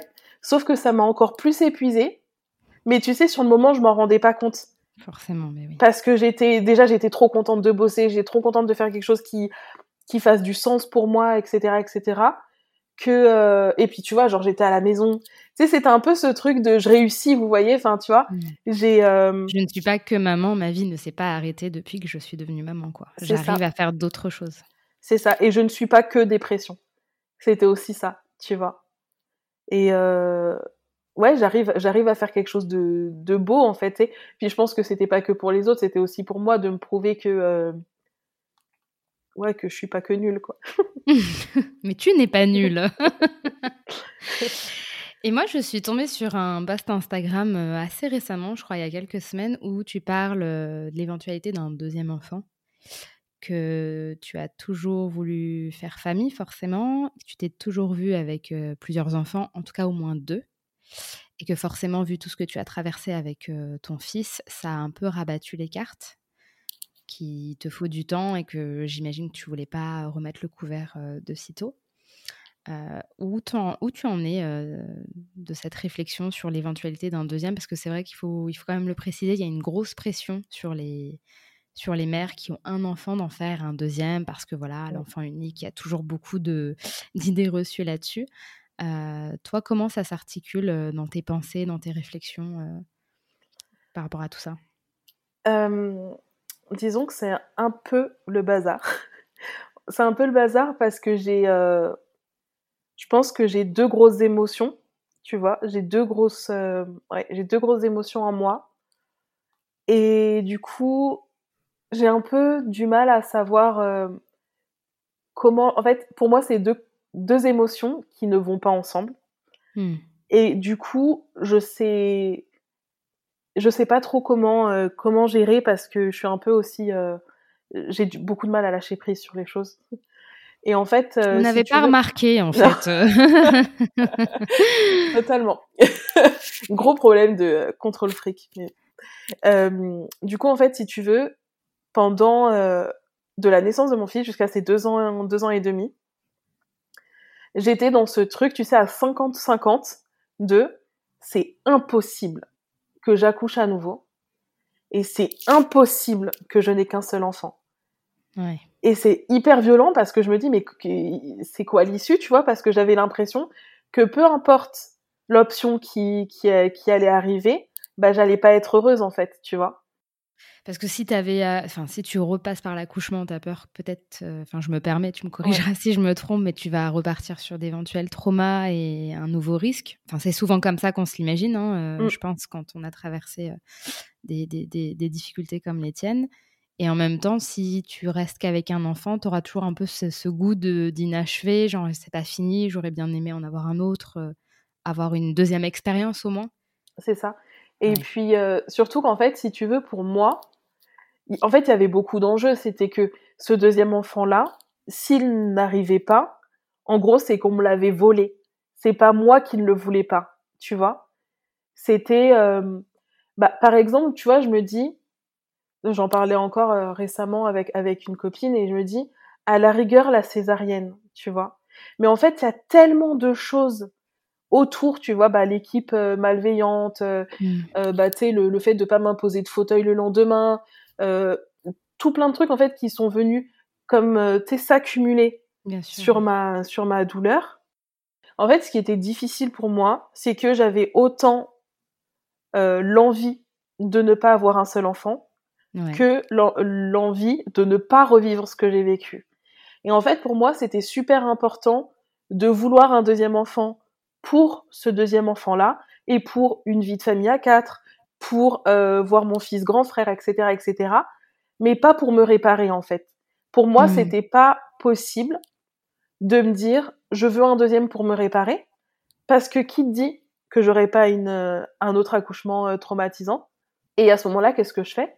Si parce que tu vois, je me dis dépression postpartum une fois, ben je sais que je peux tomber dedans, donc pourquoi pas deux Tu vois? Et je me dis revivre une dépression avec un grand, tu vois, qui et puis tu vois, moi je me fais tout un, enfin toute une montagne de, euh, ben moi, tu sais, je je veux absolument autant autant que autant en, tout cas que c'est dans mes mains que mes enfants aient une belle relation. Donc j'ai pas envie que mon fils se dise, bah c'est à cause du bébé que maman elle est pas bien. Tu vois? Donc il y a ça parce que lui il serait toujours là et ça va encore. Euh, c'est ça. Amener d'autres euh, d'éventuelles difficultés quoi. C'est ça. Et donc du coup ouais moi je je voulais absolument pas euh, me dire je fais un enfant pour me réparer euh, parce que déjà la charge est trop lourde à porter. Parce que et si et ouais voilà. Et si ça se passe pas bien il fallait aussi que je sois en paix à l'idée d'avoir une autre césarienne. Ça ça a été difficile. Euh, parce que bah tu sais comme je te disais au départ enfin pendant deux bonnes années j'avais la sensation tu sais d'être d'être gorgée de douleur. Mmh. et et du coup en fait j'avais besoin de faire quelque chose de cette douleur avant d'envisager d'avoir un autre enfant. Euh, du coup, du coup, voilà, il y a tout ça un peu qui se qui se mélangeait. Euh, après, c'était difficile parce que ben, voir des amis, avoir un autre enfant, voir des familles de quatre. Tu sais, ben, je suis sur les réseaux, donc voir l'annonce d'un deuxième enfant. des fois, en fait, des fois ça allait parce que j'étais en phase avec moi-même, donc c'est pas le temps. Mais il y a des fois où je me disais, mais mais j'aimerais bien juste avoir cette force-là, tu vois. Mmh. De... Parce qu'en fait, moi, je me trouvais, encore une fois, je me trouvais grave nulle, tu vois, de me dire, euh, bah non, enfin, tu sais, avec mon mari, moi, j'étais un peu, euh, je veux, tu deux premiers rapprochés. Et si on a un troisième, bah avoir deux fois, deux pères rapprochés, tu vois, un petit mmh. peu. Et du coup, je me dis, mais en fait, le temps passe, mon, mon grand grandit, mon premier grandit. Et donc, en fait, du coup, il y aura jamais ces enfants rapprochés-là en tout cas pour euh, lui et un autre. Donc ça aussi, c'était difficile. Et euh, tu vois, bah, justement, dans, le poste euh, auquel tu fais référence, j'ai parlé de la différence d'âge qui commençait, moi, à me, peser. Et, j'ai eu des commentaires qui, je, pense, n'étaient pas du tout malveillants, pas du tout, tu sais, de, mais il faut pas faire attention à la différence d'âge, c'est pas ça qui compte. Par exemple, tu des exemples de fratrie avec un grand écart d'âge, ben moi ça se passe très bien soit euh, bah, moi j'ai un grand écart d'âge avec euh, mes sœurs ou moi j'ai mes enfants qui ont un mmh. grand écart d'âge, etc. Euh, tu sais, pour me montrer qu'en fait ça se passe bien. Mais en fait, moi je suis issue, enfin tu sais, dans ma fratrie, j'ai j'ai cinq ans et demi d'écart avec ma sœur et huit ans avec mon frère et je suis la dernière. Et, euh, et je l'ai pas très bien vécu, tu vois. Alors la relation que j'ai avec ma sœur qui, qui est très forte maintenant, elle a toujours été forte, mais tu vois jamais ce que peut-être elle aurait été si on avait été plus rapprochés aussi. Tu vois ce que je veux dire? Ça, c'est aussi une réalité, tu vois. Oui, parce qu'en fait, il faut, aussi se dire que le problème en soi, c'est peut-être pas l'écart d'âge, c'est aussi la projection que le parent se fait euh, par rapport à son propre schéma familial et ce qu'il est et ce qu'il a connu. Et ça, c'est difficile de lutter euh, contre ça parce qu'on n'arrive pas comme ça dans la parentalité euh, comme un sous-neuf. on vient avec ses bagages, avec son ressenti, ses projections. Et là, c'est une énième projection que tu n'arrives pas à réaliser, en fait. C'est ça, exactement. Désolée, je fais de la psychologie de comptoir. Mais c'est tout à fait ça. En vrai, c'est tout à fait ça. Euh, parce qu'en soi, qu'ils aient 2, 3, 4, 5, oui, je pense que c'est pas en réalité le plus important, mais c'est plutôt comment on se projette sur, voilà, moi, j'ai pas eu ça, donc ça serait cool que mes enfants l'aient qu'on essaye de soit de suivre le même schéma, soit au contraire de briser ce qu'on a connu nous et qui nous ont déplu. Mm. Et, là, tu te dis, ben, encore une fois, mon fils, il va grandir, grandir. Même si je, je pars sur une seconde grossesse, un deuxième enfant, il y aura quand même un écart de quoi 4 ans 5 ans peut-être? À minima, ouais. À minima. Bah, là, il faudrait que je tombe enceinte d'ici juillet pour qu'ils aient 4 ans d'écart. Ouais. Tu vois. Donc ça, ça donne un côté un peu euh, deadline, ultimatum, qui est loin de ce que toi tu t'étais imaginé, qui est très naturel, euh, très coulant, très, euh, ça coule de source quoi. Justement, tu vois, j'en parlais avec ma mère. Je préparais le podcast avec ma mère et je lui disais que qu'en fait, pour moi, c'est difficile parce que tu sais, un, un truc tout bête, mais j'aurais adoré être dans le même collège que ma sœur tu sais, rentrer en sixième et ma, que ma sœur soit en troisième. C'est un truc de me dire, euh, si ça va pas, ma sœur, elle est là, tu vois. Et en fait, quoi, en fait, ouais. C'est ça. C'est ça. Genre, même si j'ai pas d'amis, bon, ça, j'ai jamais pas eu d'amis, mais bah tu vois, je me suis dit si jamais par exemple il a pas de copain ou quoi, enfin, on sait pas, tu vois. Enfin, je pense quand on est parent, mmh. on s'imagine un peu des scénarios un peu cata. Euh, en tout cas, moi, je suis comme ça, tu vois. De dire même si c'est l'enfant le plus merveilleux de la terre, tu vois, on sait jamais ce qui peut se passer. Et euh, et voilà, tu vois, de me dire que bah, même lui, enfin du coup mon mon, mon, grand, mon, seul, mon, fils, euh, me dire, tu vois, que bah il rentre, il sera grand et que potentiellement il y a son petit frère ou sa petite sœur qui arrive à, à l'école et puis ils sont ensemble mmh. et puis euh, et puis tu sais, je me dis l'école euh, avec le recul, tu vois, moi je l'ai pas hyper bien vécu et je me dis ben si euh, ils peuvent au moins se retrouver et, et en fait se sentir en famille, tu vois. Ouais, euh, qui est ce lien très particulier qui est la fratrie en fait. C'est ça, c'est ça. Et, euh, et ça en fait ça ça c'est difficile pour moi. Encore maintenant, tu vois, parce que je me dis ben s'ils ont plus de 4 ans d'écart, s'il y en a pas un qui redouble ou un qui saute une classe, ben c'est foutu, tu vois.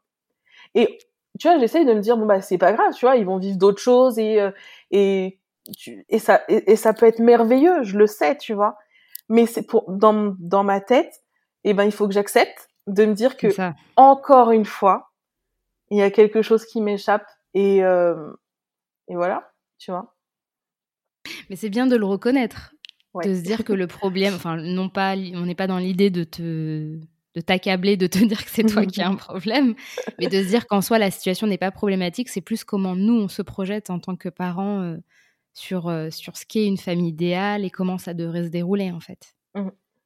Totalement. Et comment tu te sens là maintenant euh, euh, Ça fait quoi Un peu plus de trois ans que tu as accouché, je crois? Je me sens de mieux, de mieux en mieux. je pense que il y a une phrase que j'ai pas supportée pendant un temps quand mon fils était petit, c'était tout passe. T'inquiète pas, ça passe ça, c'est la phrase qui énerve, ouais. Ouais, parce que tu quand j'étais dans le dur, je me dis, ouais, mais ça passe, ça passe, mais là, je suis en train de, j'ai envie de crever, donc euh, non, ça passe pas, tu vois.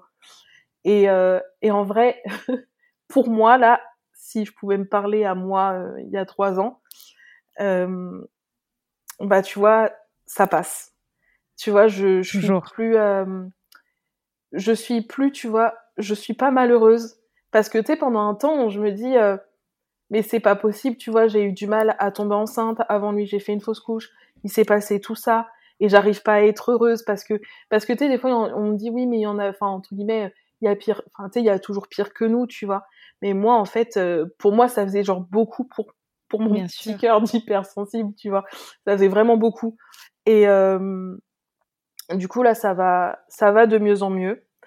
Euh, je me sens, en fait, je prends de plus en plus soin de mon moi femme.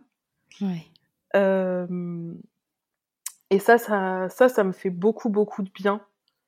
Euh, puis le petit grandit et puis il est chouette, du coup. Euh, bah oui. Du coup, ça passe ça comme aide. Ça passe en fait. Ça passe. Les, les, souvenirs sont peut-être moins douloureux, même s'ils restent présents, et, on arrive à compenser avec d'autres événements beaucoup plus, beaucoup plus agréables, heureusement d'ailleurs. Ouais. Mais tu vois, ça par exemple, au début, je me dis, mais je sais même pas comment, tu sais, comment ce sera possible de ne pas y penser tous les jours. Et puis un jour, on n'y pense plus un jour, et puis plus deux jours, et puis plus trois jours. Et puis, euh, puis ça passe. Ouais. Heureusement. ouais, heureusement. Trois ans, c'est long quand même. ouais, tu m'étonnes. Bon, bah écoute, Alicia, merci beaucoup. Hein. Euh, bah, de m'avoir partagé cette histoire euh, dans le détail. Je sais que c'était pas évident pour toi euh, de, nous, partager ton intimité, ce que tu as ressenti, euh, tes projections, tes réflexions.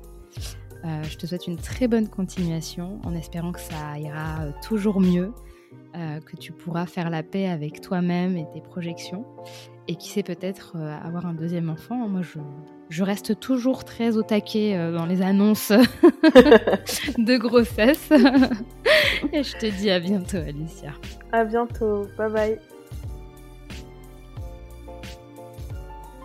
J'espère que cet épisode vous aura plu. On se retrouve la semaine prochaine pour un nouveau témoignage. En attendant, vous pouvez me suivre sur mon compte Instagram, mon postpartum tout attaché, pour ne rien rater de mon contenu. Prenez soin de vous et à très bientôt